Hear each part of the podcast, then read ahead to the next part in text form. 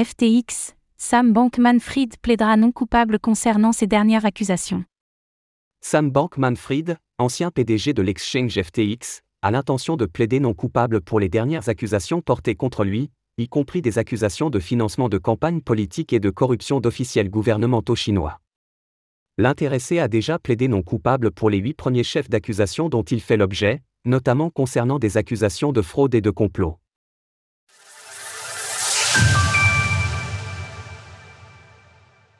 Sam Bankman-Fried continue de clamer son innocence.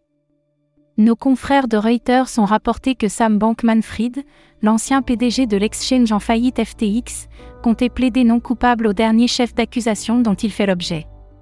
Cela concerne les accusations concernant le financement de campagne de certains candidats aux États-Unis, mais également ses tentatives de corrompre des officiels du gouvernement chinois que nous évoquions hier.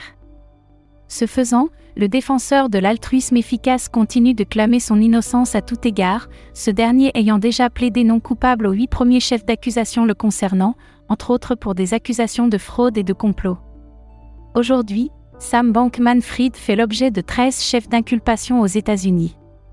Toutefois, suite à sa libération sous caution, pour un montant faramineux de 250 millions de dollars, il demeure en semi-liberté chez ses parents à Palo Alto, en Californie. Rappelons qu'il faudra toutefois attendre le début du mois d'octobre prochain pour voir le procès de Sam Bankman-Fried, qui fait jusqu'ici l'objet de conditions de surveillance très légères face à l'ampleur des accusations dont il fait l'objet. À ce titre, il s'est récemment vu dans l'obligation d'utiliser un téléphone sans accès à Internet et un ordinateur portable dont l'accès au web est partiellement restreint.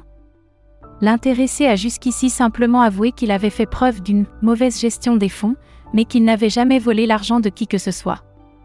Ses principaux associés, notamment Caroline Ellison et Gary Wang, ont quant à eux plaidé coupables et ont accepté de coopérer avec les autorités concernant les multiples fraudes dont FTX et son ancien dirigeant font l'objet. Retrouvez toutes les actualités crypto sur le site cryptost.fr.